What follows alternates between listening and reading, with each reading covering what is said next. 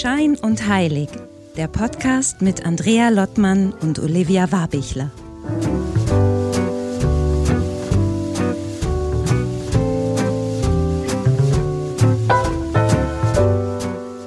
Hallo Olivia, hallo Wien.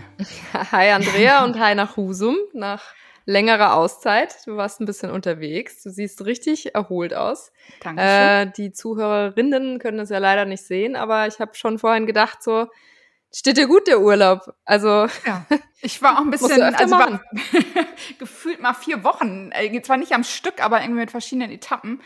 Und das war echt äh, ziemlich cool. Und ich merke jetzt aber so zurück am Schreibtisch, die ganzen guten Gedanken, diese Klarheit, die ich unterwegs irgendwie erfahren habe, so das jetzt hier beizubehalten. Und das finde ich so eine ganz krasse Erkenntnis irgendwie, dass man so, dass es Phasen gibt, wo man denkt so, es ist jetzt so wow, Flow und es läuft und dann quetscht man sich so ein bisschen in Anführungsstrichen. Ich habe ja ein schönes Leben, aber ich sitze dann wieder auch im schönen Büro hier am Schreibtisch und denke so, jetzt muss aber fließen. Und das ist offensichtlich nicht meine, eigentlich da muss ich noch irgendwas, darf ich noch irgendwas erkennen, glaube ich. Da kannst du auch nicht in Mary baden. sodass das ich nehme es dann jetzt gerade wieder im, Urlaub. Interessanterweise nehme ich es, also ich nehme sie immer mit, äh, ja. habe ich auch so ein bisschen ja gezeigt. Aber ich nehme sie eigentlich wenig im Urlaub, weil ich das Gefühl habe, da ist man sowieso verbunden. Ich merke immer wieder so, gerade im Alter ist Mary super, immer wieder dran zu erinnern, so, hey, jetzt bei dir sein, im Herz sein. Und, ja, vor äh, allem mehr. Das ist ja vielleicht auch, auch noch mal ganz kurz, das ist ja, glaube ich, immer so dein Place to be, um wirklich so grounded zu sein, was lustig ist, weil Ground da ja eher weiter weg ist. Vielleicht gerade deshalb. Eigentlich weiter weg, aber dann ist wiederum Wasser natürlich echt auch so ein total heilsames äh, Element irgendwie, ne? Und auch so ein weibliches Element. Und ich finde, ich, ich sag immer auch meinem Mann, äh, wir waren ja segeln jetzt ein bisschen, äh, so dieses, wenn ich jeden Tag ins Salzwasser könnte, was ich theoretisch in der Nordsee auch könnte, aber fünf Grad im Winter ist irgendwie nichts, was man machen möchte irgendwie. Sag da mag ich das der genau, kann das. Genau, Eisbaden, was Kast wir in der Folge hatten. Aber ich glaube, ich wäre der gesündeste und geheilste Mensch überhaupt. Wahrscheinlich bräuchte ich noch niemals mehr Mary. Das ist jetzt nur mal in, in, in Klammern. Ich glaube, natürlich bräuchte ich sie schon, aber es ist so, äh, ich glaube, das ist äh, Salzwasserspray. Salzwasser, ja, aber wirklich drin baden und so eine Viertelstunde, 20 Minuten, das ist natürlich super im Urlaub. Aber wie geht's dir, Oliver? Du siehst auch erholt aus, obwohl du mir ein bisschen, wir müssen nicht in die Tiefe gehen, ein bisschen Stress auch hattest und irgendwie nicht ich so sehe vor allem, ich sehe, ich sehe mich ja selber und ich sehe vor allem so aus, als wäre ich nackt auf einer Seite. das ist, also es ist gerade wahnsinnig heiß hier und deswegen bin ich wahnsinnig wenig angezogen. Aber nö, ansonsten gut. Aber ich dachte jetzt eigentlich, dass gerade so das Thema schon so eine gute Überleitung zu mhm. unserer heutigen Gästin wäre. Also ich gebe dir das, ich spiele dir das mal wieder. wieder so, ich gebe es mir wieder zurück. Verstanden, mach ich jetzt nochmal neu. also das Thema ist schon unterwegs sein, äh, im weitesten Sinne Mittelmeer, ja, nicht ganz, aber irgendwie, es geht irgendwie unterwegs sein, äh, raus aus der, aus der gewohnten Umgebung. Und äh, das ist in der Tat eigentlich eine, eine super Überleitung, weil wir heute, finde ich, einen ganz speziellen, tollen Gast da haben, nämlich Maria Reif, die wir gleich begrüßen. Und Maria hat, ich meine, wie viele bei uns im Podcast, echt eine ganz besondere Biografie, die sich, äh, eigentlich kommt sie aus Deutschland. Wir begrüßen sie heute auch in Mörs. Sie muss gleich nochmal sagen, ob das so stimmt. sie nickt schon mal auf jeden Fall. Äh, und äh, lebt aber mittlerweile in Ägypten und in Luxor. Und ich habe dann heute Morgen ganz kurz mit ihr gesprochen, ob alles bei dem Termin bleibt und so und sagte so, heute hat sie auch einen Reisepass abgeholt. Das war einer der Gründe, warum sie auch nach Deutschland kam. Und da steht jetzt Luxor drin. Also von daher, sie lebt eigentlich in Ägypten und ist da eingetragen was ich sehr spannend finde. Und Maria, auf Maria bin ich aufmerksam geworden, also über Instagram, obwohl ich ja gar nicht so eine dolle Instagrammerin bin, aber ich bin an ihrem Profil hängen geblieben, weil sie eben ganz viel über Ägypten postet und da Frauen auf, äh, auf eine Reise mitnimmt. Und ich dann natürlich mit meiner Verbindung zu Maria Magdalena, irgendwie gibt es da auch immer einen Weg nach Ägypten, weil sie hat, sie war auch eine Zeit lang in Ägypten und da gibt es ganz, ganz viele besondere Parallelen. Und darüber haben wir uns dann irgendwie mal kontaktet oder ich hatte sie dann mal, hatte dann gesehen in ihren Posts, dass sie äh, für eine Zeit lang mal nach Deutschland kommt und so ein bisschen diesen Spirit von Ägypten und der Isis, äh, da werden wir gleich mal drüber sprechen, der Göttin Isis in Deutschland ver verbreiten möchte. Und so haben wir uns gefunden. Wir haben auch schon mal zusammen so einen kleinen Online-Abend gemacht und ich schätze sie sehr und ich für mich so ein ganz pure, pure, jetzt nicht im Englischen, aber purer, schöner, strahlender Mensch. Also ich bin ganz fasziniert und äh, deswegen freue ich mich sehr, dass wir da heute so ein bisschen einsteigen können. Also hallo Maria, erstmal nach Mörs. hallo ihr Lieben. Mörs, da muss ich gleich mal einhaken, weil das ist bei Düsseldorf, zwar, Olivia. Ja, ja, aber zwar ich weiß das. Achtung, ich weiß das. Aus und Wien warum kommend. weiß ich das? Weil da Freunde von mir herkommen Ein paar, ein Pärchen von, von Freunden von mir, ja. Jetzt musst du gleich sagen, kennst du Anna und Robin? genau, Anna und Robin. Also die Vornamen sagen mir jetzt erstmal nichts, aber wer weiß, Mörs ist ja tatsächlich sehr klein. Ich habe in einem großen Fitnessstudio hier gearbeitet und die ja. Chance, dass sie da auch trainiert haben, ist jetzt auch nicht so gering. genau, ja, Robin ist ja, ist ja auch Sportler. Äh, von dem her, da müssen wir dann im Nachgang noch mal ein bisschen drüber reden. Aber insofern, sag mir Mörs, ich kann es ungefähr einordnen. Das freue ich mich ja schon mal. Herzlich willkommen. Das ist schon mal viel für dich irgendwie. Genau.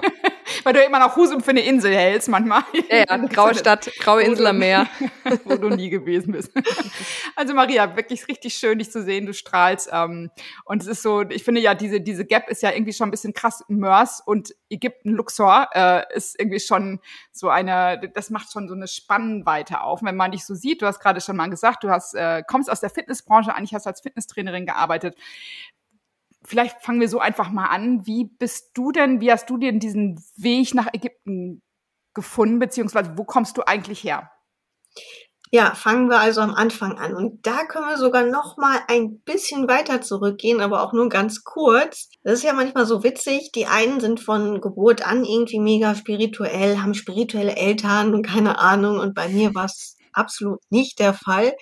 Ich habe auch erstmal mein Abitur gemacht, habe dann ein Studium angefangen in Naturwissenschaften und Gesundheit, also sehr wissenschaftlich. Dann äh, bin ich erstmal in die Fußstapfen von meinem Stiefvater quasi getreten und äh, bin ins Qualitätsmanagement, habe äh, während des Studiums mein Praktikum in einer sehr großen Firma gemacht, also in einem Weltkonzern, bin da durch Zufall sehr easy reingekommen.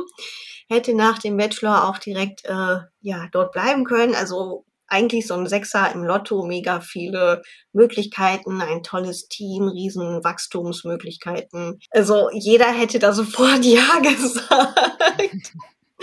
Und obwohl ich zu dem Zeitpunkt noch jemand war, der eigentlich nur an die Dinge geglaubt hat, die er so sehen und anfassen kann, wenigstens unter Mikroskop, hatte ich da so einen Moment, wo ich einfach gemerkt habe, nee, irgendwie wartet da etwas anderes auf mich. Also man könnte sagen, dass es das erste Mal war, dass ich meinem Ruf gefolgt bin, dass ich ihn überhaupt wahrgenommen habe und so diesem Unbekannten auch gefolgt bin, weil da war erstmal nichts. Und das Erste, was so naheliegend war, war dann eben einfach zu sagen, okay, ich möchte gerne Personal Trainer werden im Fitnessbereich. Ich habe damals halt schon so ein bisschen trainiert, habe mich für Ernährung interessiert und ich wollte halt was Sinnvolles machen, ja, was den Menschen hilft und nicht irgendwie, sorry, äh, das nächste Produkt auf den Markt bringen, was eigentlich kein Mensch braucht. und so bin ich dann erstmal in die Fitnessbranche gekommen, habe dann eben ja an, in einem Fitnessstudio gearbeitet, äh, vor allem an der Theke, habe mich sehr mit meinem Körper beschäftigt. Also ich habe Bodybuilding gemacht. Da waren so zehn Kilo mehr Muskeln auf mir drauf. Also es war wirklich meine absolute Leidenschaft. Ich bin sechsmal die Woche mindestens ins Fitnessstudio äh, mit Freude, manchmal natürlich auch mit weniger Freude. Es war auch tatsächlich ein nicht immer leichter Weg. Also auch hier, bis der Erfolg sich mal gezeigt hat. Ich bin teilweise verzweifelt. Und ja, in der Zwischenzeit war das so, dass, ja, rückblickend betrachtet würde ich mal behaupten, ich war sehr in der maskulinen Energie. Und mein Körper hat mir irgendwann gesagt, Maria, so geht es nicht weiter. Also ich hatte unfassbare Rückenschmerzen, Probleme. Ich konnte mich teilweise kaum bewegen.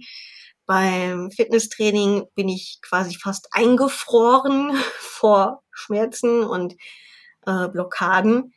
Ich habe währenddessen auch in einer Physiopraxis als Fitnesstrainer gearbeitet. Also ich hatte auch wirklich viele Qualifikationen im Gesundheitsbereich. Ich hatte Ahnung vom Training, ich kannte den Körper, das Organische. Und ja, habe natürlich auch Experten als Hilfe in Anspruch genommen und nichts hat geholfen. Also ich glaube, das ging tatsächlich zwei Jahre, von 2016 bis 2018 ja, ich hatte scheinbar alles versucht, was man nur versuchen konnte. Und auf einmal war da so diese nächste Trainerfortbildung. Das war der Functional Trainerschein. Und ich habe irgendwie so gedacht, boah, den brauchst du definitiv auch noch. weil gut genug bisher eh nie, um dich selbstständig zu machen. Du brauchst noch dieses und jenes. Und der hat mich aber auf so eine ganz spezielle Art und Weise gerufen. Ja, und dann war das das erste Wochenende, die Fortbildung, bin dort hingegangen und unser erster Dozent, das waren verschiedene, das war der Roland, der war ein bisschen anders. Was heißt denn ein bisschen anders? Aus früherer Sicht würde ich sagen, ein bisschen crazy, ein bisschen verrückt, etwas seltsam, aber auf eine sympathische Art und Weise. Also irgendwie fand ich den direkt äh, positiv gut.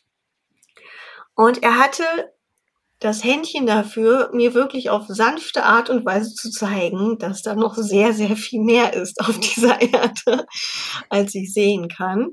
Und ich war damals wirklich sehr weit weg von der Spiritualität. Also ich hatte eine sehr gute Freundin, die hat mir während des Studiums immer Meditations-CDs gegeben, so weil während der Prüfungsphase immer mega stressig und so.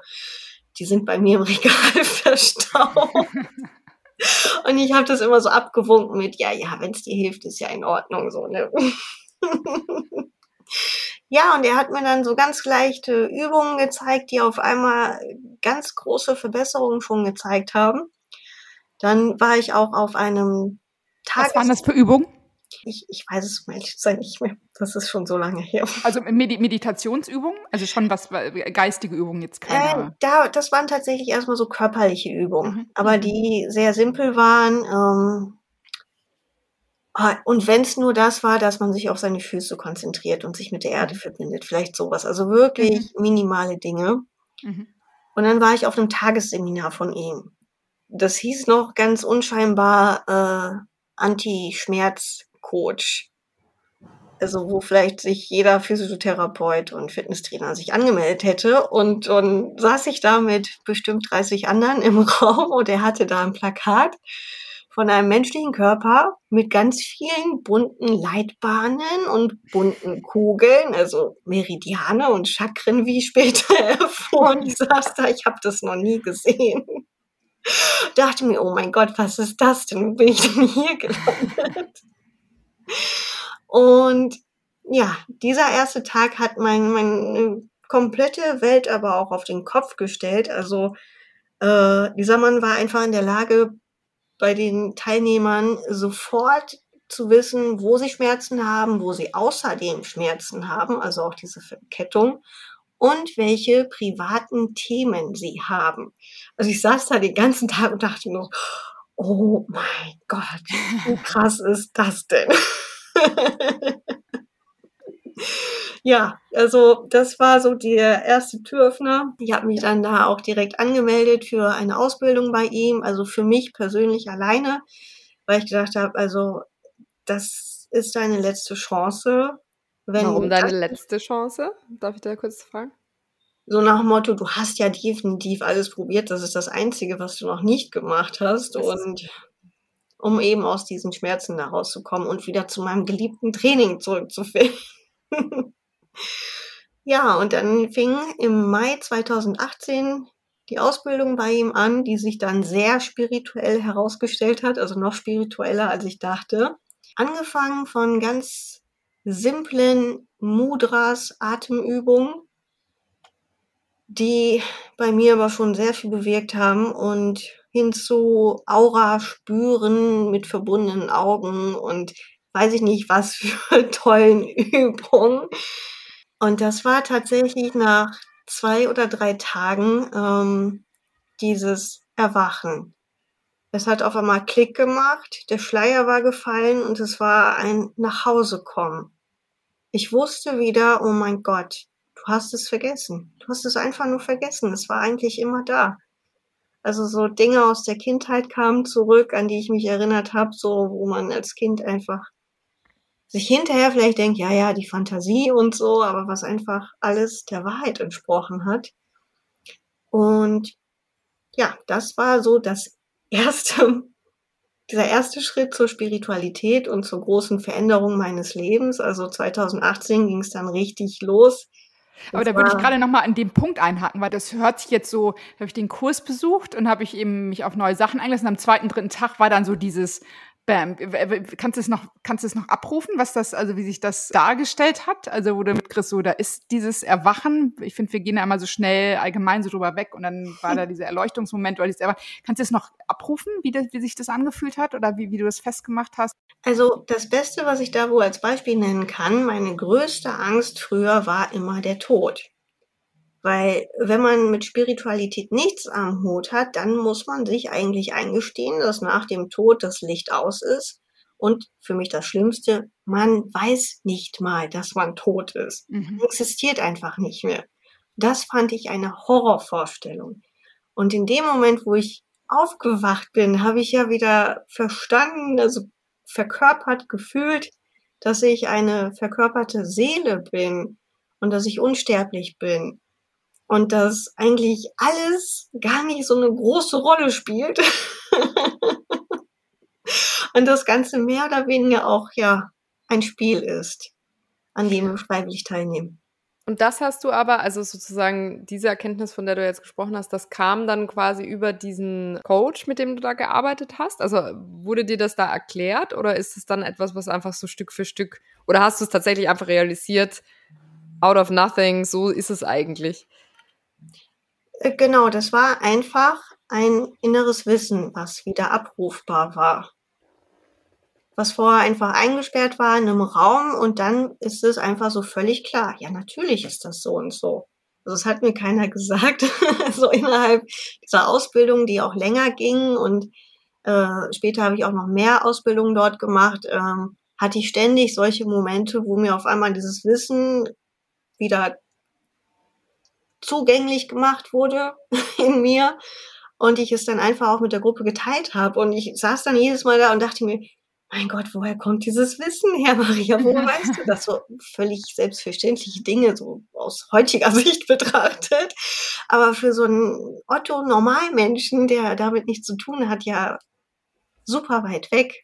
Mhm. Aber das finde ich ganz spannend, weil du hast vorhin den Begriff Ruf verwendet dafür, ne? Also wir sagen ja auch, sprechen ja auch oft von Calling und so. Mhm. Haben wir auch viele Gäste schon hier im Podcast auch gehabt, mit denen wir über diesen Moment auch gesprochen haben. Aber so wie du es gerade beschreibst, mich erinnert das ein bisschen, Andrea, an unsere Grabovoi-Folge. Vielleicht mhm. bin ich jetzt auch... Die Nummerfrau.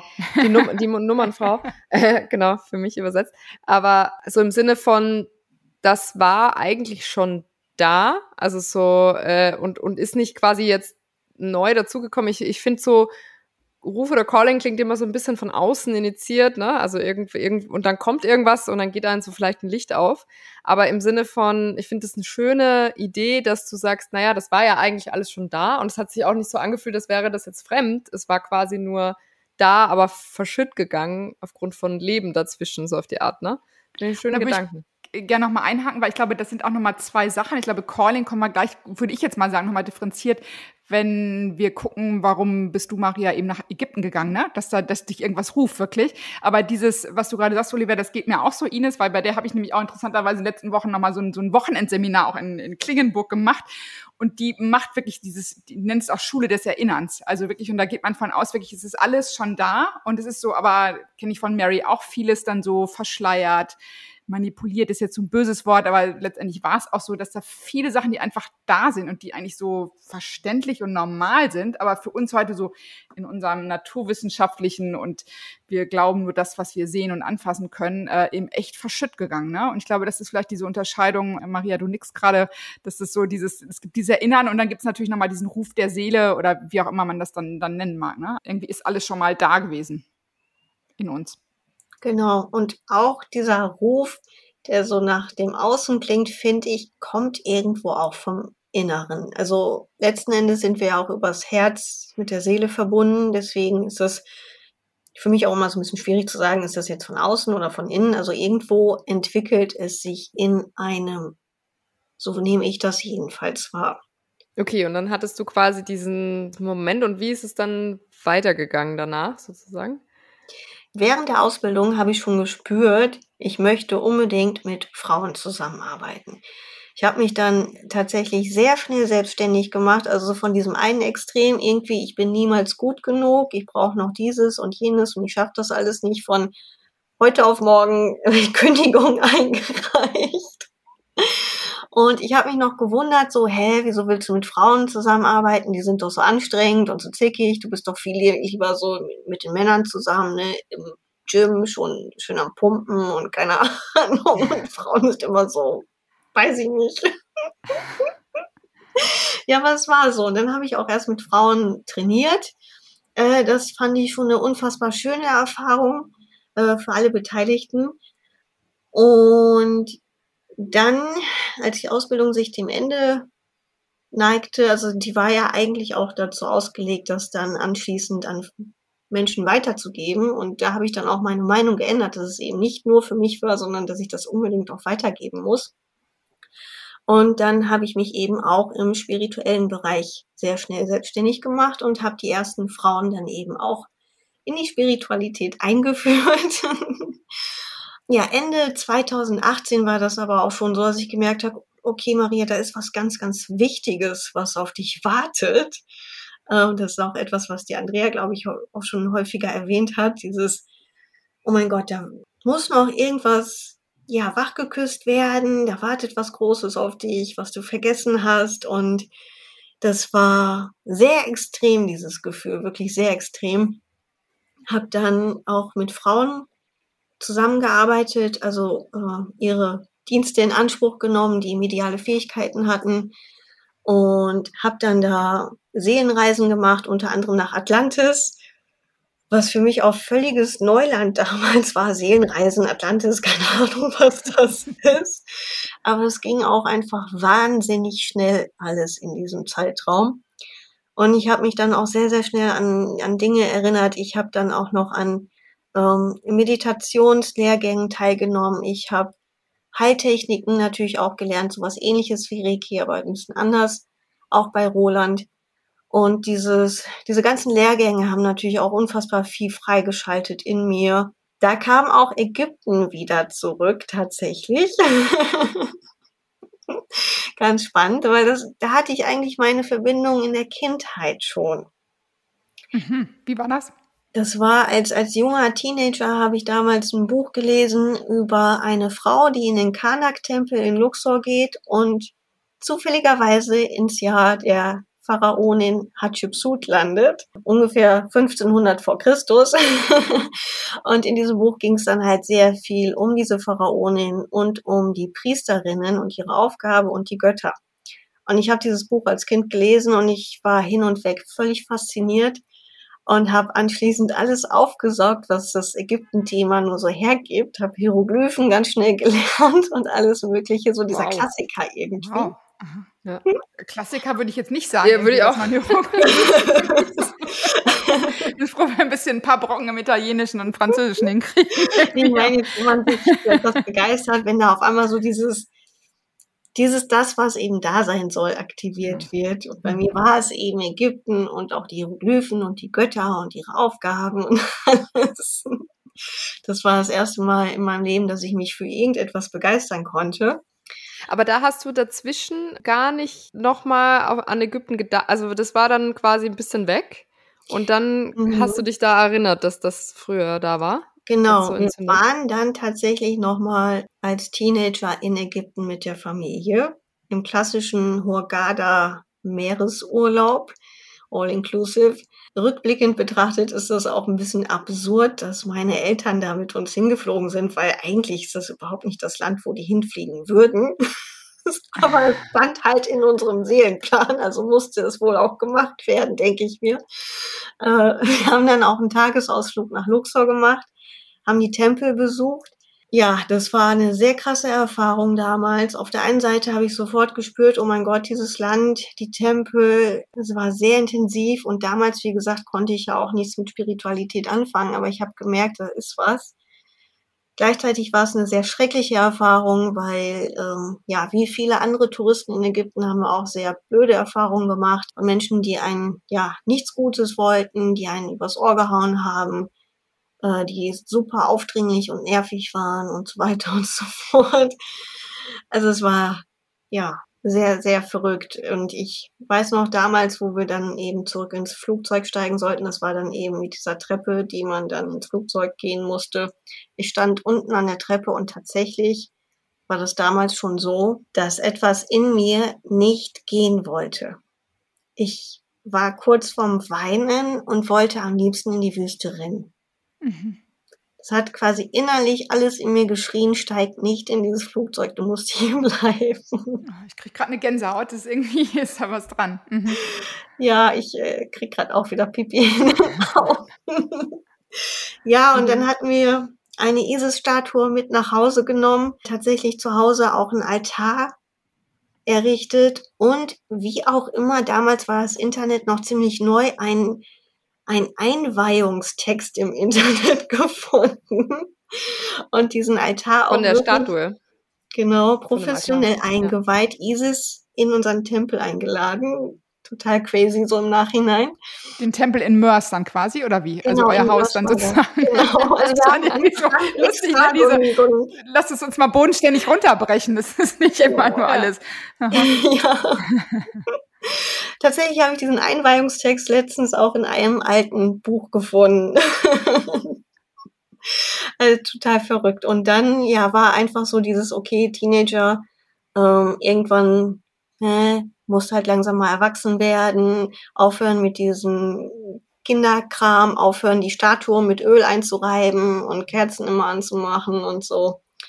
Muss gestehen, meine Schwester hat das angeregt, dass wir damit aufhören, was mich sehr traurig gemacht hat, aber ich habe dann auf sie gehört. Und ja, dann ist das tatsächlich dann irgendwann in Vergessenheit geraten und dann eben 2018 zurückgekommen.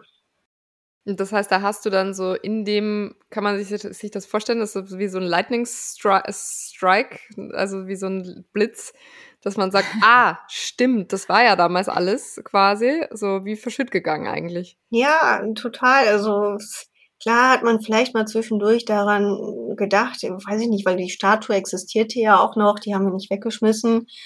Ähm, aber als in den Meditationen einfach so diese Visionen vom alten Ägypten kamen, die Götter, äh, Anubis sich als mein Spirit Guide gezeigt hat, da war es natürlich so dieses, wie du eben sagst, dieser Moment so, oh mein Gott, ja, natürlich.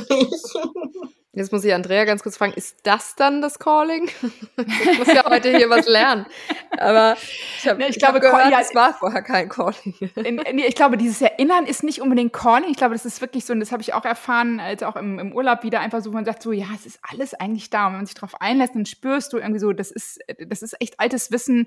Wir haben es einfach echt nur verlernt, aber es ist eigentlich abgelegt und es ist da und es ist richtig. Und dieses Calling, würde ich sagen, äh, ist wirklich so, es zieht dich irgendwo hin, aber das ist schon, ich würde sagen, es geht in die Richtung, weil irgendwie ISIS, Ägypten und so, das zieht ja schon, das hat mit Calling zu tun. Und ich muss einfach nur parallel schmunzeln. Maria, wir haben ja früher auch schon mal ähm, gezoomt zusammen. Äh, das, äh, bei mir war es eben 2018 nach Israel irgendwie, ohne auch, dass ich gar nicht wusste. Ich wusste immer nur, Israel finde ich total spannend und dann hat, hatte ich die Möglichkeit, weil ich eben alles abgegeben hatte. Ähm, und ich kenne von einigen Frauen, die wirklich 2018 so sagen, so, das war echt so krass nochmal ich gehe diesen Weg jetzt irgendwie. Deswegen äh, horche ich immer auf bei 2018. Also da muss jetzt nicht jeder ein Calling gehabt haben, aber es ist offensichtlich äh, schon irgendwie eine Special-Zeit gewesen. Ja, ich habe mich immerhin getrennt in einem Jahr. Ist das dann genau. auch ein Calling? Nachdem, doch, du hast mein Öl genutzt, ich weiß es noch. Ich, ich habe dir das Öl gegeben und Olivia war die erste für dich, Maria, nochmal so eine kleine Side-Note. irgendwie, Olivia hat sich abends genau, ich kam aus Israel wieder voll begeistert und sie so, äh, ja, das Öl liebe ich auch und so. Und dann schrieb sie abends auf WhatsApp, ja, wir haben uns heute Abend getrennt, einvernehmlich oder äh, so. Und da habe ich gedacht, das ist, das ist der, heute weiß ich auch, ist der Mary-Weg auch oder vielleicht auch der Isis-Weg und der ist nicht immer bunt und schön, aber ähm, man weiß einfach nur, man muss dann das tun, was man gerade tun muss. Und das ja. war vielleicht ein kleines Calling dann auch für dich, Olivia. Wir können dir Mut machen. ja, sehr gut. Aber weiter im Text machen. Ja, genau. Wir machen da jetzt mal weiter. Also du hast dich erinnert. Ja, genau. Also dann war Ägypten immer präsenter. Tatsächlich kenne ich das auch von diesem Calling mit dem äh, Freund verlassen. Das hatte ich dann ein Jahr später. Äh, einfach so dieses, okay, du magst ihn total gerne, aber du musst ihn verlassen. Und das habe ich dann auch gemacht und habe darauf vertraut, dass es richtig ist. Vom Kopf her wusste ich sowieso, dass es das Richtige ist. Dann habe ich eben von 2018 bis 2020 Frauen begleitet auf ihrem eigenen Weg, teilweise in Gruppen, teilweise eins zu eins. Aber ich habe gemerkt, okay, das ist alles ja ganz schön und nett irgendwie. Aber da wartet, wie gesagt, noch was anderes. Und ich habe auch immer mehr gespürt, dass ich einfach auch am falschen Platz bin. Also ich erinnere mich damals, wie ich dann zwischendurch mit dem Auto durch die Gegend gefahren bin, so ein bisschen irgendwie auf der Suche nach dem richtigen Ort. Schon irgendwie wissend, dass es keinen Sinn hat. also im, im, Rheinland bist du rum, umhergefahren sozusagen. Genau, genau. Du bist genau. mit dem Auto durchs Rheinland und sagst so, wo ist der Ort? Und keine Pyramide. Nicht aus, hat nicht ausgeschlagen. Ja. ja, und dann kam ja dieses sehr interessante Jahr 2020 und wir sind aber immer noch nicht auf dem Weg nach Ägypten, mehr so auf die Vorbereitung. Und da habe ich schon gemerkt, okay, dieses ganze C-Thema, das macht was mit dem Land, das macht was generell mit der Welt. Schauen wir mal, wo das hinführt. Und da hatte ich wieder ein Calling und das hieß, Maria, löst deine Wohnung auf, gib alles ab, was du besitzt und mach dich startklar. C-Thema meintest du während Corona? Mhm, genau. Ja, okay. Mhm. Und ich so, ja, okay, kann ich ja gerne machen, aber wohin geht es denn? Also wenn ihr mir ein bisschen Infos gebt, dann weiß ich ja auch, was kann ich behalten, was macht Sinn, was macht keinen Sinn. So, ne? Bikini, ja, nein. Ja, genau. Das ist wieder Olivia, unser Fashion Star. Ja. ja, und erst hieß es so, äh, gib alles ab, was nicht ins Auto passt. Ich hatte damals ein Auto, was ich heiß und innig geliebt habe. Das war so mein Weggefährte. Und irgendwann, als mein, mein Hab und Gut immer weniger wurde, habe ich begriffen, okay, das war einfach nur so ein bisschen so eine kleine Nettigkeit von den Spirit Guides, um mich da so ein bisschen dran zu gewöhnen. Und ich habe registriert, es soll mit Fahrrad und Zelt weitergehen. Und das war für mich damals schon sehr krass, weil ich habe nie gezeltet, ich bin nie alleine gereist. Ich wusste nicht, wo es hingeht, ich wusste nicht, warum ich das machen soll. Hab mir auch sehr Zeit gelassen mit dieser Entscheidung, dann auch meine Wohnung zu kündigen, habe meine Probekündigung ins Tagebuch geschrieben, um mich da mal so reinzufühlen. Es hat sich gut angefühlt, aber es war rational betrachtet totaler Humbug und warum sollst du das machen? Bin dann aber Gott sei Dank gesprungen habe das gemacht und bin dann ja irgendwann im äh, im August, glaube ich, 2020 tatsächlich losgeradelt vom Haus meiner Mutter aus äh, ins Unbekannte, aber erstmal so Ziel italienisches Meer, wo ich mir auch hinterher denke, hm, auch interessant. Ja, bin da tatsächlich dann zehn Wochen mit dem Fahrrad unterwegs gewesen, habe ein paar Wochen in Italien verbracht. War ein sehr, sehr spannendes Abenteuer, sehr herausfordernd, aber auch einfach eine geniale Erfahrung. Ich möchte es nicht nochmal machen, aber ich möchte es auch nicht missen. Und dann hat mich meine Seele tatsächlich erstmal zurückgerufen. Das war dann so ein bisschen so, okay, wieso habe ich jetzt alles aufgegeben? Für nur zehn Wochen reise ich in meiner Vorstellung dachte ich, ich finde jetzt mein neues Zuhause, den Platz, wo ich hingehöre, äh, reise vielleicht sogar bis nach Thailand oder weiß ich nicht was. Eat, Pray, Love, so ein bisschen. Ja, genau. ähm, aber sollte alles nicht sein und dann, ja, habe ich eine Zeit lang bei meiner Mutter und meinem Stiefvater dann gelebt, die ganze Zeit hier darauf gewartet, dass wieder äh, irgendwas kommt, eine Botschaft, ein Ruf, der sagt, okay, Maria, du darfst jetzt weiterreisen. Es war eine herausfordernde Zeit für uns alle, die auch länger ging als erwartet. Und ja, von außen betrachtet war es dann natürlich so, okay, Maria, warum suchst du dir jetzt nicht einfach mal was Neues in Deutschland? Fängst wieder von vorne an, anstatt hier jetzt ja in diesem Zimmer so mehr oder weniger rumzugammeln. Und ja, so im Sommer 2021 kam dann immer mal wieder die Pyramiden tatsächlich ins Bild. Und wie, wie, wie ist das generell, Maria? Du sagst es immer auch schon, du sprichst von Spirit Guides, du sprichst von meine Seele meldet sich. Kannst du noch mal uns mitnehmen, wie, wie sich das dann, wie fühlt sich das an? Wie, wie macht sich das bemerkbar? Kannst du über diesen Moment noch mal sprechen, über diese Momente? Das ist eine interessante Frage. Ich weiß gar nicht, wie man das beschreiben soll. Also auf der einen Seite ist es, als würde man eine Stimme hören, aber nicht seine Ohren dafür nutzen. Das ist ganz schwer zu beschreiben. Es ist so ein ganz, ich habe mal von irgendjemandem gehört, das fand ich ganz treffend, so ein Ganzkörperjahr. Also es ist so ein irgendwie, es ist so, es ist irgendwie so, man ist mit allem all in irgendwie, ohne, mhm. ohne dass man es hört irgendwie. Ja. Das, ich finde solche Momente immer spannend, weil man geht immer viel zu schnell drüber weg. Ja, dann habe ich meiner Seele gefolgt und ich habe das gehört. Deswegen finde ich das immer total faszinierend. Ja, also jetzt mal so, so organisch betrachtet, wenn wir denken, dann ist es ja eigentlich auch wie so ein Hören. Also es ist ja schon irgendwo auch eine Stimme, dieses Denken. Und so hört es sich vielleicht ähnlich an. Nur, dass das eben Informationen sind, die nicht aus dem Gehirn kommen können, weil sich also ist ja mein Gehirn, ich würde mir das jetzt nicht ausdenken, irgendwie so einen Quatsch zu machen, auf den ich gar keine Lust habe. Ja, wobei das finde ich ja jetzt lustig, weil wer, wer sagt das denn? Also woher weißt du das? Vielleicht ist das ja auch gar nicht, weil es klingt ja immer so ein bisschen, als wäre das dann von außen äh, gesteuert, ne? Aber vielleicht ist diese Stimme ja auch die innere Stimme, nur man hört die nie oder man hört ihr nicht zu, ne? Und die könnte einem ja auch was Verrücktes vorschlagen, weil der Rest wäre ja sehr ich höre auf meine Stimme, aber die sagt mir immer genau das, was ich erwartbar sozusagen zu tun habe. Aber du meinst trotzdem, es ist was Externes. Also es war, es ist geleitet also, von etwas Größerem quasi.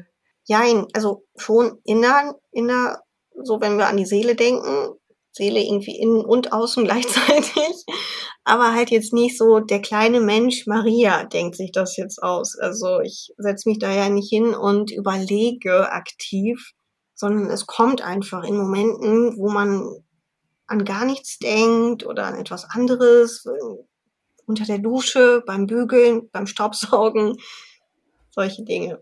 Also sauberes Haus auf jeden Fall gehabt dann.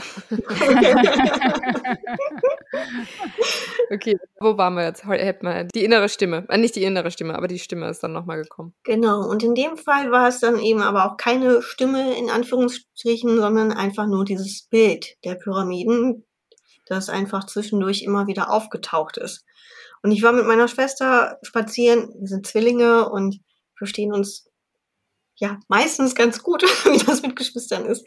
Äh, aber wir haben da eben auch so einen bestimmten Draht natürlich. Und ich habe ihr davon erzählt. Und ich habe gesagt, boah, ja, irgendwann würde ich die ja schon noch mal gerne sehen, die Pyramiden, weil damals haben wir die nicht gesehen. Und ich habe zu dem Moment Zeitpunkt aber gar nicht gerafft, dass das ein Calling ist. Manchmal ist man ja auch so ein bisschen betriebsblind. Ne? Man wartet die ganze Zeit auf ein Zeichen und dann ist mhm. es direkt vor der Nase und ja, man versteht es nicht. Und dann wurde das Bild aber immer intensiver. Und dann habe ich gecheckt, okay, Maria, du sollst da hinreisen. Und ich war aber immer noch so, ja, irgendwann muss ich dahin, definitiv. Und den Tempel der Hathor, den muss ich auch unbedingt sehen. Das ist ein ganz besonderer Tempel. Der war auch schon immer irgendwie im Feld und den berühmten Tempel der Isis auf der Insel. Aber nicht jetzt. Ich habe ja gar kein Geld und eigentlich warte ich ja darauf, dass es weitergeht. dass es sinnvoll weitergeht und nicht einfach irgendwie so eine komische Reise, wo ich mir dann halt Tempel angucke. ja, und irgendwann habe ich dann eingesehen und verstanden, dass es die Reise ist, die ich jetzt machen darf, auf das, worauf ich die ganze Zeit warte. Also manchmal stehe ich auch auf dem Schlauch, muss ich ganz ehrlich sagen. Und hatte aber auch Angst und Widerstände. Weil Ägypten ja jetzt nicht unbedingt das klassische Land ist, wo man als Frau sagt, juhu, da reise ich definitiv rein.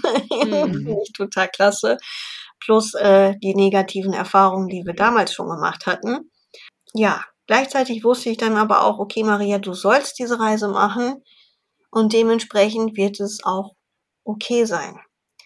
Ähm, die Fahrradreise mit dem Zelt, das hätte man jetzt natürlich auch als gefährlich ansehen können, aber ich besitze eben auch seit meinem Erwachen ein gewisses Maß an Urvertrauen, um zu wissen, dass ich beschützt bin und und du hast Bodybuilding gemacht. Ja, genau. also körperlich eben auch ein bisschen Selbstvertrauen. Ne? Also das war ja eben auch das Gute an dem ganzen Krafttraining. Ne? Man ja. fühlt sich ja schon auch ein bisschen stärker dann als Frau als vorher. Und ja, habe dann irgendwann tatsächlich den Hinflug einfach mal gebucht. Und es war einfach klar, dass ich dann in Kairo starten würde, in Gizeh die Pyramiden anschauen und dann den Nil rauf alle Tempel besuchen und ja, dann eben schauen, wie es weitergeht. In meinem Kopf dachte ich, okay, das Land ist ja so furchtbar heutzutage, also springst du einfach von Hotel zu Tempel zu Hotel zu Tempel und schaust, dass du mit den Menschen und dem Leben da draußen so gut wie nichts zu tun hast. Ja, so ist das manchmal mit diesen Vorstellungen, die man so in seinem Kopf hat.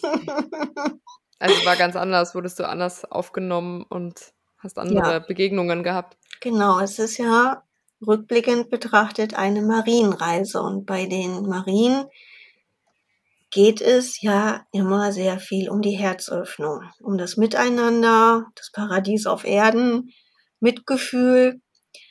Und auch wenn ich rückblickend betrachtet zu dem Zeitpunkt noch ein ganz anderer Mensch spirituell war, habe ich es da sehr schnell hinbekommen zu verstehen, dass ich mein Herz eben auch den heutigen Ägypten öffnen darf. Ich hatte in Gizeh auch direkt schlechte Erfahrungen gemacht, aber ich war ja darauf vorbereitet und habe dann gesagt, ja gut, der Hotelinhaber und der angestellte Taxifahrer von denen, die kannst du knicken, da brauchst du nicht mit zusammenarbeiten, also schaust du doch mal, welche Alternativen das Universum liefert. Und wie das eben so ist, man geht in die Eigenverantwortung, in die Eigenermächtigung, in seine eigene Kraft und das Universum öffnet Türen. Und ich habe direkt sehr positive Erfahrungen machen dürfen. Einmal mit einem Fahrer von, wie heißt diese App, die es überall gibt? Uber. Uber, genau. Das war so ein, oh mein Gott, in Ägypten gibt es Uber. In Kairo tatsächlich ja. genau, also auch nette Menschen ähm, kennengelernt. Dann habe ich es geschafft, mir ein Zugticket zu organisieren, was gar nicht so einfach war. Bin dann weiß ich nicht, zwölf Stunden von Kairo nach Luxor mit dem Zug. Wow. Im Schneckentempo quasi. Das war auch eine sehr interessante Fahrt, aber auch hier nette Menschen kennengelernt. Sehr, sehr einfache Menschen, die aber auch sehr vorurteilsfrei mir gegenüber waren und offenherzig. Und ja, es war wirklich richtig schön und heilsam. Und als ich dann in Luxor ankam, bin ich auch in einem sehr, sehr schönen Airbnb gelandet Jetzt kommt die Szene, die ich am liebsten erzähle. Bin da, weiß ich nicht, um Mitternacht angekommen und morgens um fünf oder so bin ich mit dem Sonnenaufgang aufgewacht, bin rauf aufs Dach. Das Haus war in der Nähe vom Nil. Ich habe mich da hingesetzt aufs Dach, auf den Nil geschaut, die Sonne ging auf. Im Rücken hatte ich das Tal der Könige, das ist das Gebirge, wo die ganzen Toten bestattet worden sind. Ein ganz spezielles Gebirge. Ich saß da und habe mich zum ersten Mal in meinem Leben an einem Ort zu Hause gefühlt. Hm. Ach, schön. Das kann man richtig, also wir, wir, wir nicken die ganze Zeit, Olivia und ich, man kann es richtig mhm. nachempfinden, ne? Man mhm. kann da richtig mitgehen. Schön. Ja, und da habe ich einfach, also ich saß da und ich wusste, Maria, das ist das, worauf du gewartet hast. Hier bist du einfach mehr als richtig. Und ja, es war einer der glücklichsten Momente in meinem Leben, definitiv. Dann habe ich eine Woche Luxor für mich erkundet und ähm, ja, auch sehr schön. Ich wusste in Deutschland schon, ich wollte dann von Luxor aus unbedingt mit dem Schiff weiterreisen. Also es war auch so eine Message, die war einfach da. Ein Wissen, das da war. Ohne dass mich irgendjemand auf die Idee gebracht hätte, dass das überhaupt möglich ist, dass man das machen kann. Und ich hatte im Internet geguckt, aber nur diese hässlichen Nike-Cruises, Containerschiffe gesehen, diese typischen Touri-Dinger halt, ne? Und ich habe mir gedacht, nee, also damit definitiv nicht. Habe aber auch keine Alternative gefunden. Aber ich bin auch nach Ägypten gereist und wusste, das wird sich zeigen. Also alles eben auch relativ planlos gemacht. Das Einzige war eben, dass ich ein Hotel gebucht habe in Gizeh bei den Pyramiden und die Unterkunft in Luxor. Der Rest war komplett offen. Und ja, mein Airbnb-Host in Luxor hat mir dann, also nachdem ich ihn gefragt habe, hey, wie kann ich denn mit dem Schiff reisen, hat mir dann ja auf seinem Handy ein Bild von der Dahabea gezeigt. Noch das nie in meinem Leben vorgesehen, genau. Dahabea auch noch nie gehört. Und das ist ein unfassbar schönes Segelschiff ähm, relativ klein, also vielleicht für 10, 12 Personen gemacht, mit dem man ja gefühlt wie vor 3000 Jahren Ägypten bereisen kann. Ich habe das gesehen, habe gesagt, völlig egal, was das kostet, ich buche es. Ja, und so, darf ich kurz dazwischen? Warum sagt dir das was, Andrea? Weil du, weil du auch Seglerin bist, oder? Ich hatte mich im Vorfeld einmal, also ich weiß von Maria, dass sie, also auch heute, wenn man gleich äh, auf die Reisen, die, die Maria jetzt veranstaltet für Frauen, weiß, dass die Tabea, ich hoffe, ist es richtig ausgesprochen? Dahabea. Dahabea. Und dass es irgendwie ein ganz, ganz tolles Schiff ist oder ohne gute Geschichte, um auf die Mil zu reisen. Deswegen fällt mir das so ein. Ah, okay. Aber natürlich nochmal, ich als Seglerin, Mitseglerin mag das natürlich per se auch gerne. Deswegen, Ja, äh, ja, ist wirklich ein Traum. Also hab- bin ich dann nach einer Woche eben auf die Dahabea gegangen, hatte dann eine ganz, ganz tolle Truppe an Bord. Also wir haben uns alle unfassbar gut verstanden. So gut, dass sogar die Mitreisenden, die mit Spiritualität nichts am Hut haben, gesagt haben, boah Maria, ich glaube, du bist der Grund, warum wir gerade alle auf diesem Schiff zusammengekommen sind. Ja, krass. Ja. Mhm. Ja, also bin dann eben auch ja in die anderen Tempel noch gereist. Äh, Ich habe meinen Hathor-Tempel besucht, was ein sehr intensiver Moment war. Auch wieder ein nach Hause kommen. Also ich habe den Tempel betreten und mir sind die Tränen nur so runtergerannt. Ich bin ins Heiligtum gegangen des Tempels und konnte nicht anders als auf die Knie fallen und wirklich Rotz und Wasser heulen. um dann kurze Zeit später von einem Wärter unterbrochen zu werden mit dem Hinweis, dass es verboten ist im Tempel. Was zu weinen oder was? Zu oder weinen, zu beten, spirituelle Praxisen zu tätigen, alles, was nichts mit einem normalen touristischen Besuch zu tun hat, zu machen. Okay. Aber Maria, nimm uns da noch mal so ein bisschen mit. Wir haben jetzt schon so ein paar Sachen, wo ich glaube, Fragen aufkommen können. Also wir haben Isis erwähnt, Hathor, Tempel, Pyramiden. Kannst du uns da noch mal so ein bisschen mit reinnehmen, was das, also auch diese Reise, die du so erzählst, wa- was passiert da, wenn du in einen Tempel gehst oder sind in, in welcher Art und Weise sind Pyramiden wichtig auf dieser Reise? Nimm uns da mal noch so ein bisschen mit, mit, mit, mit rein in dieses, in dieses Ja, also zu. Isis habe ich ein ganz spezielles Verhältnis. Erstmal war es natürlich die Statue, die wir damals mitgenommen haben, die für mich aber gleichzeitig auch immer Isis und Hathor war, weil die beiden Göttinnen sehen sich optisch teilweise ähnlich. Also die werden manchmal sehr gleich dargestellt mit so einem Kuhgehörn und der Sonnenscheibe. Und als ich noch in Deutschland war, das war, ich glaube, Ende 2019, also bevor das alles immer verrückter wurde mit meinen Reisen, ist mir die Göttin Isis im Traum begegnet und hat gefragt, ob sie einen Teil ihrer Seele in mich inkarnieren darf.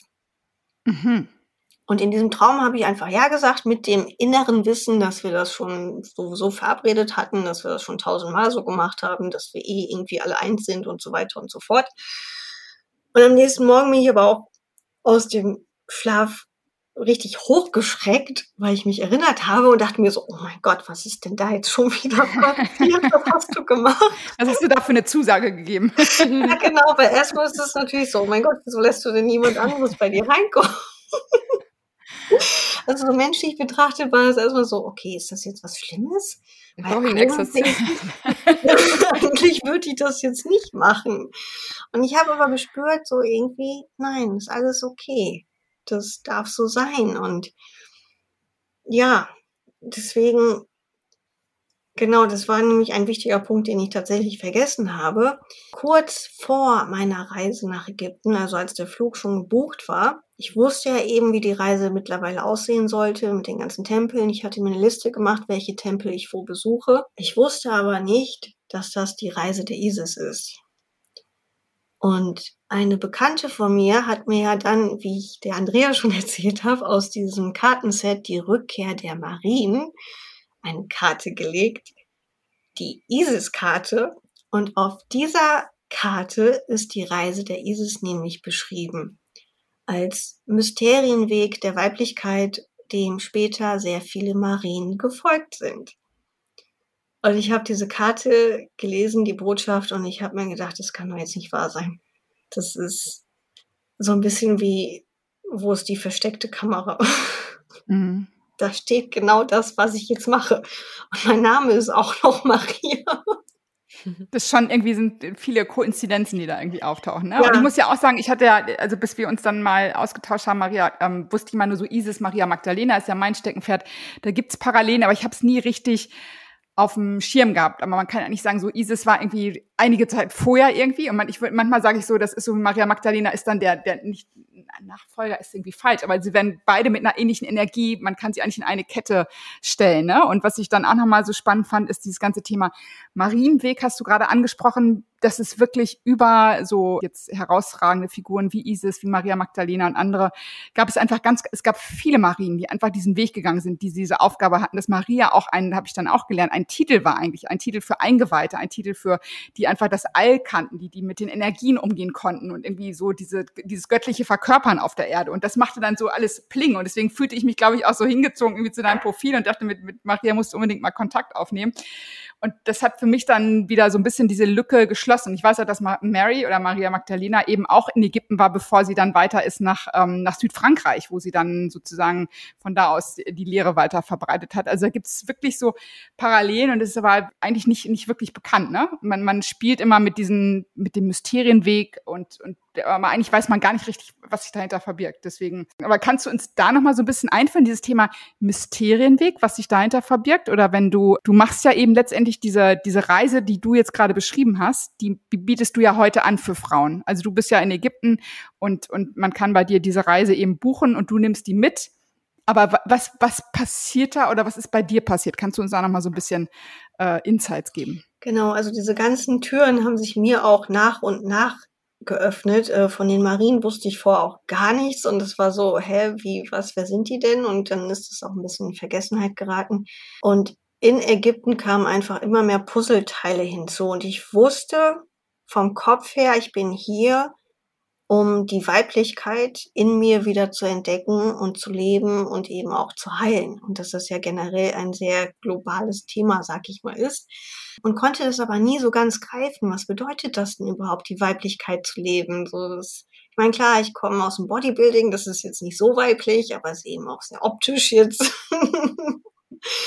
und nach und nach habe ich in Ägypten halt immer mehr verstanden, was dieser Mysterienweg bedeutet. Und für mich sind diese Marien einfach Frauen, die sich dieser Aufgabe gewidmet haben, die gezielt inkarniert sind, um diese weiblichen Energien zu verkörpern, herauszufinden, wie sie gelebt werden und andere eben dazu inspirieren, diese ebenfalls zu leben, weil wir ja nun mal seit Ewigkeiten in einem Ungleichgewicht leben. Und die Göttin Isis ist eben, ja, eine Maria auch quasi, die jetzt zeitlich gesehen vorher schon gelebt hat, die vielleicht auch irgendwo die ersten Fußstapfen gesetzt hat, in die andere Marien hinterher dann eben auch gegangen sind. Also ich habe ein Buch gelesen, wo dann tatsächlich auch beschrieben wurde, dass Maria Magdalena eben auch in diese Mysterien der Isis eingeweiht wurde, genauso wie Maria, die Mutter von Jesus.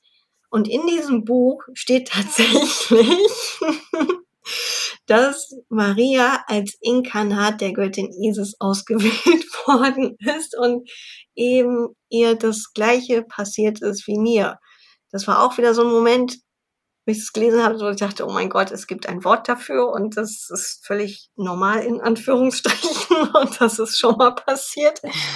Ähm, ja, dieser Mysterienweg, also man, man redet ja auch gerne von Mysterienschulen, wo diese Frauen gelehrt wurden und eingeweiht wurden. Für mich ist das immer so, dass aus zwei Aspekten. Das eine ist eben wirklich die Schule, wo Wissen vermittelt wird, wo auch Techniken beigebracht werden, also eben auch das, der Umgang mit, äh, mit Ölen, was ja sehr typisch ist für die Marien. Meditations- und Heilungstechniken, die waren aber auch sehr viel als Hebammen tätig in den Tempeln. Das spielt auch eine große Rolle.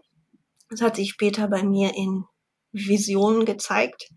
Einfach auch diese Geburtsbegleiterin, ja, Isis, ist auch die Göttin der Transformation und der Wiedergeburt, geht einher Hand in Hand mit der Geburt natürlich auch des menschlichen Kindes. Und man muss dazu oder darf dazu sagen, dass du gerade auch, das haben wir ja gesagt, also ich darf das sagen, wie dass du schwanger bist, ganz frisch genau. sozusagen und das irgendwie auch eine Eingebung oder eine, ein, ein, also das eigentlich vorher schon empfangen hast oder wusstest, dass das, das auf dich zukommt. Genau. Ähm, darf ich das an der Stelle nochmal erwähnen. Richtig. Und der andere Aspekt dieses Mysterienwegs ist dann wirklich das Leben dieser femininen Energien. Und das ist eine Reise, auf die man sich tatsächlich begibt. Also wirklich, wie man eben sagt, man beschreitet diesen Pfad und es entwickelt sich und auf dieser Reise geht es meiner Meinung nach vor allem um Hingabe und um Vertrauen. Was ja sehr weibliche Aspekte sind, die in der heutigen Zeit sehr zu kurz kommen, wo ja alles immer sehr mit Kontrolle eigentlich gemacht wird, gemacht werden möchte. Haben ja auch viele als Thema Kontrolle. Der Mysterienweg ist eben ein Mysterienweg. Es ist schwer in Worte zu fassen, weil er sich nicht einschränken lässt. Also würden wir das jetzt schon wieder zu sehr in Worte und Schubladen packen, dann wäre es wieder in der männlichen Energie. Das ist auch etwas, womit man sich ja, anfreunden darf, dass man es nicht komplett greifen kann, dass es ständig im Wandel ist, wie das Wasser. Hm. Ein wichtiges und Element. Und ich glaube, es passiert einfach durch einen selber. Das ist die, also ich jetzt, wo ich jetzt fünf Jahre irgendwie mit Mary zu tun habe, merke ich wirklich, es hat wirklich damit zu tun, es geht durch dich selber durch. Du gehst immer tiefer, du gehst immer mehr in dein Geheimnis rein und das ist dann für mich dieses Mysterium, um dann zu erleben, so, hey, ach so ist das irgendwie, man ist dann wieder irgendwie angebunden. Aber ich gucke gerade mal Olivia an. Du hast ja viele Vornamen, Olivia, ne? Vier mhm. oder fünf? Wie war das normal? Es war keine Maria dabei, oder? Andrea Aurelia und dann im buddhistischen habe ich. Genau. Keine Maria, ne? Keine Maria, ne? Aber ich musste gerade noch mal dran denken, wir hatten ja eben ähm, im Vorgespräch noch mal gesagt, dass du, Oliver, bist ja immer noch so ein bisschen gehandicapt, weil du bist auch, ein, du bist, du machst ja auch wahnsinnig viel Sport und gerne Sport und sehr exzessiv auch und bist vor einem halben Jahr vor deinem Magic Mushroom Event ja ausgebremst worden, weil du äh, lustigerweise, man kann immer noch drüber schmunzeln, auf einem Lolly ausgerutscht bist irgendwie. Aber du bist ja, also triggert das irgendwas, was du gerade hörst? Weil ich, also ich denke die ganze Zeit so, ey, du bist dann auch einmal, bist du so quasi ein bisschen aus dem klassischen Ich machen, tun, mehr in Richtung Hingabe, mehr Vertrauen in diesem, mm. hey, kannst du damit was anfangen oder ist das, bei mir kam so ein Impuls, deswegen frage ich dich gerade mal live. Ja, also ich glaube, das ist ein Aspekt, also auf jeden Fall, dass das in, in irgendeiner Form da, da, auch einen Grund hatte, um, um mich näher dann oder das Retreat danach war ja sozusagen dann genau das andere Extrem sozusagen, ne? Und dann dadurch, dass ich keinen Sport machen konnte, war ich so zentriert auf einmal auf meinen Körper halt wieder so auf mich zurückgeworfen sozusagen, aber mit diesem schönen Erlebnis. Ne? Also so, das hat irgendwas ausgelöst. Also ich, ich bin eher gerade damit beschäftigt, total zu processen, was äh, Maria da alles erzählt oder ihr da äh, beide da erzählt. Und ich frage mich gerade die ganze Zeit, auf was ich, weil ich fand das jetzt gerade sehr schön. Du hast das sehr so Stück für Stück erzählt, dass man dir so folgen kann, dass man irgendwie anfängt, ich weiß nicht, wie es dir geht, Andrea, aber die ganze Zeit mhm, anfängt mm, zu denken, wo ist es denn bei mir so? oder oder da ne, gibt es so Erlebnisse oder so, wo man vielleicht auch, auch nicht hingehört hat und so. Und ich glaube tatsächlich auch, also ich glaube, bei mir ist es nicht so krass, aber ich könnte mir auch vorstellen, dass ich, dass ich mich gerade in so einer Phase befinde, wo so eine Transformation irgendwie, also wo ich noch nicht so richtig greifen kann, wohin diese Transformation führt, sozusagen. Aber wo genau, was du erzählt hast, Andrea, so kleinere Aspekte dazu führen, dass man sagt, irgendwas ist da im Busch. man weiß gerade nicht so richtig, wo es halt hinführt irgendwie. Und ich glaube auch dieses darauf einlassen, dass man, das, das fand ich ja sehr äh, bemerkenswert auch von dir, Maria, dass man halt sagt, also du wusstest ja gar nicht, was, was so richtig auf dich zukommt. Ne? Du hast da sehr viel Vertrauensvorschuss auch dir selber und deiner Intuition oder den Stimmen oder ist ja jetzt auch wurscht, wo es eigentlich herkommt, aber du hast da sehr viel an, an äh, Neugierde, fast schon Abenteuerlust wahrscheinlich bewiesen, was ich sehr, sehr spannend finde, weil ich glaube, der, der klassische Weg ist einfach dieses, selbst wenn man diese Stimmen hör, hat oder diese Callings hat oder so, dann ist es ja extrem schwer, einfach zu sagen, ich lasse mich da jetzt drauf ein. Und wir haben ja solche, mehrere solche Geschichten auch schon gehört, wo es eigentlich immer auch so lustig war, klassischer Weg irgendwie, ne? Wenn du sagst, klassischer Weg im Sinne von vorher für eine Corporate äh, gearbeitet, so auf die Art, ne? Und dann dem Ganzen den Rücken gekehrt. Und ich finde, das, das ist so unfassbar mutig. Also Andrea, deine Geschichte ja auch, ne? Und ich ja, weiß ich finde, ja, das ist nach Ägypten. Ich war drei Wochen, also lange in, also drei Wochen in Israel, habe dann meine mein Business gechanged, aber ist so, ich finde, nach Ägypten zu gehen ist nochmal, würde ich nochmal sagen, fast eins drauf. Aber ja, zumindest dem zu vertrauen, dass da was ist und dass genau. man dem entsprechen muss. Ich glaube, das ist. Und ich glaube, dieses etwas aufgeben äh, um Raum zu geben. Das erinnert mich an das Gespräch, was wir mit Verena Altenberger hatten einmal, ne? wo sie gesagt hat, nee, ich habe Botschaft, ich habe alles aufgegessen. eine Schauspielerin, äh, mit der wir auch gesprochen haben im Podcast und die einfach gesagt hat, nee, ich habe Dinge auch jetzt abgesagt für dieses Jahr, die mir großen Spaß machen, Rollen, die ich super gerne gemacht habe.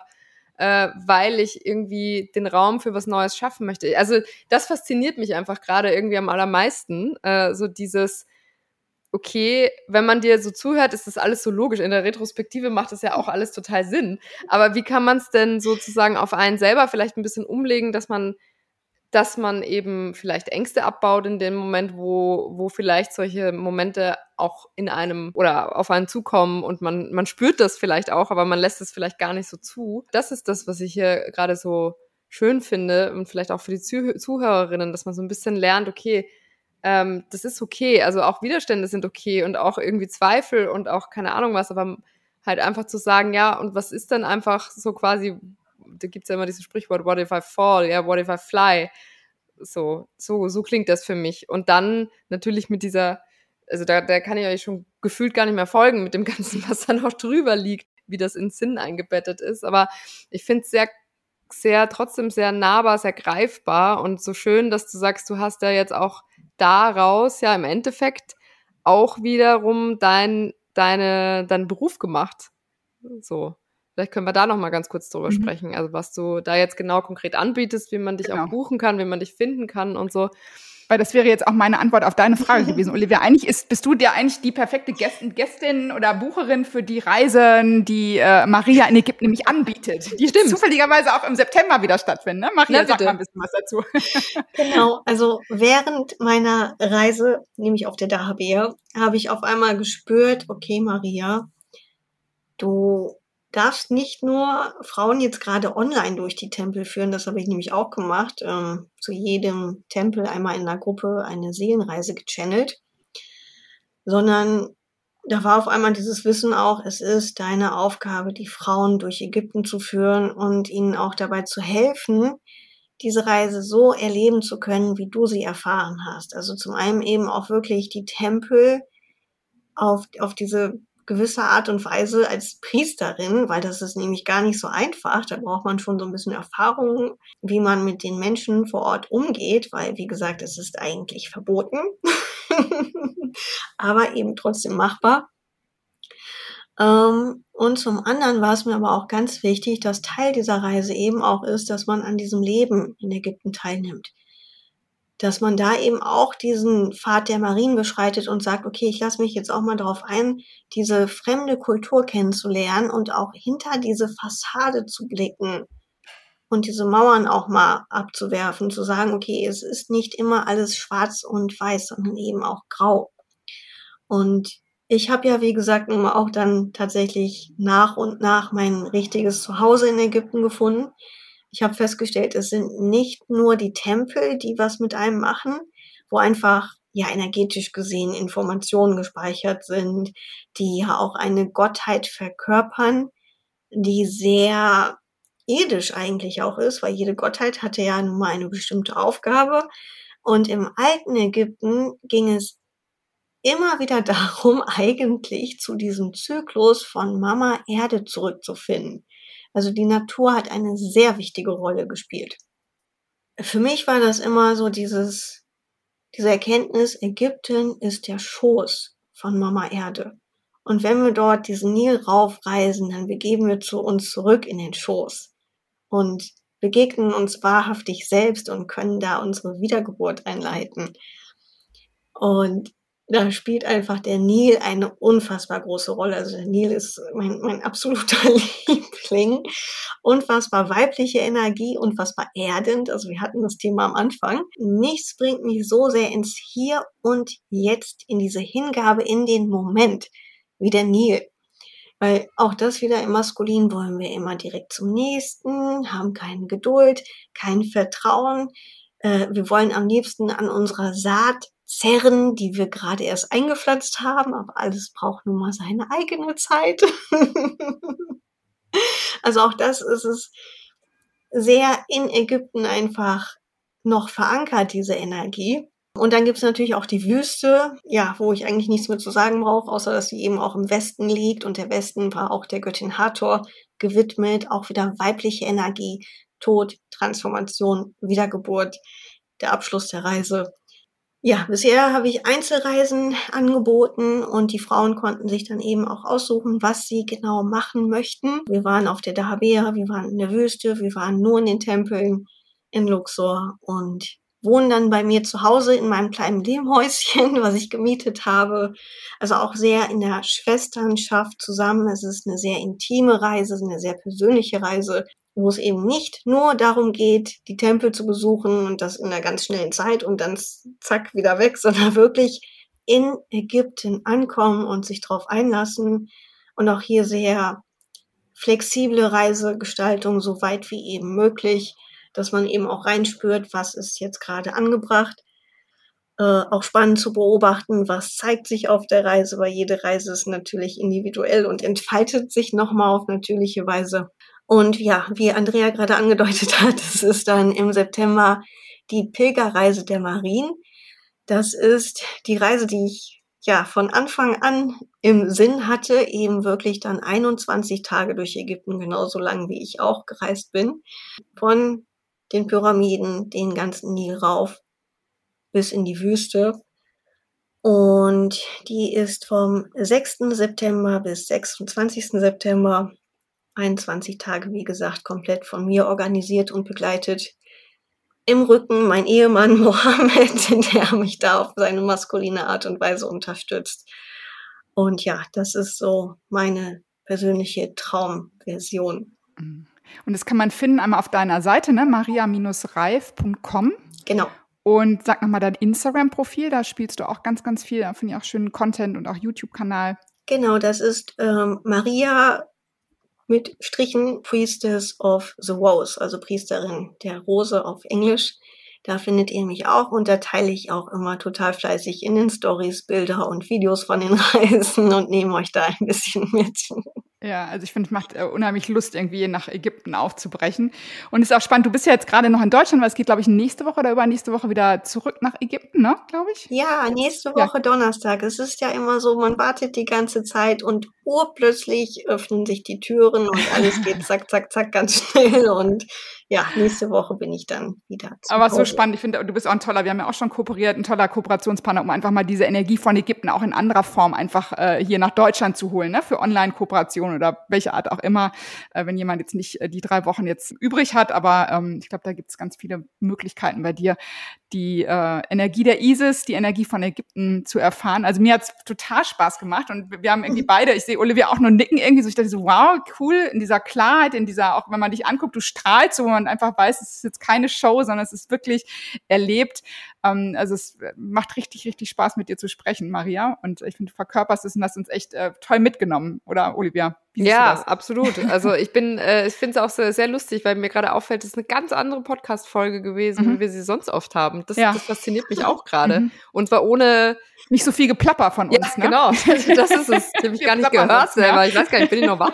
Nein, aber es war wirklich, also sehr vielen Dank auf jeden Fall für dieses Mitnehmen, auch so Stück für Stück. Mhm. Es hat sich so eine Geschichte entwickelt, war wie aufgemalt, war sehr schön. Mhm. Und ich nehme auch mit, irgendwie sich nochmal damit zu beschäftigen, fand ich super schönen Input. Was war denn früher vielleicht etwas, was einen so berührt hat, ne? Oder schon, wo man schon als Kind so einen Bezug, ich glaube, es ist ein ehrlicher, ist eine ehrliche Frage, die sich jeder selber stellen kann. So, was war, was hat mich damals schon fasziniert? Weil ich glaube, das verlieren wir alle. Finde ich äh, sehr schön. Und äh, danke an den Reminder an Mörs. Schöne Grüße an Robin und Anna. und vielen Dank, dass du heute dabei warst, Maria. Dankeschön, Maria. Ja, Alles super. Liebe. Vielen Dank für die für dich, für das kommende Marienbaby, ne? weil du ja schwanger bist. Also ich glaube, das ist. Äh genau. Ganz kurz, das war ja auch eine Botschaft, die ich in Ägypten empfangen Die hast du schon durfte. durchbekommen, ne? Eigentlich, genau. das war eigentlich auch ein Traum. Hat dem Isis mir gesagt, Maria, du wirst ein Kind bekommen. Und da habe ich auch gesagt, okay, alles klar, mache ich. Sehr schön. Ganz klasse. Maria, tschüss. Dankeschön. tschüss nach Wien, tschüss nach Mörs.